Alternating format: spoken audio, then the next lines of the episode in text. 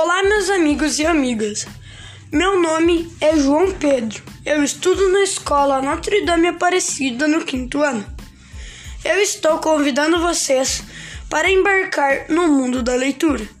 Recomendo a vocês o livro O Estalo de Luiz Gil.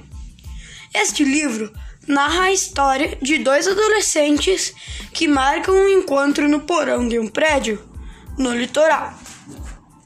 De repente, houve-se um estalo.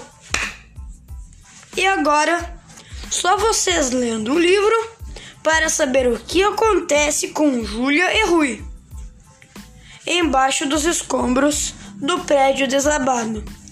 Entre na magia da leitura e viva essa história fantástica. Obrigado por assistir o meu podcast.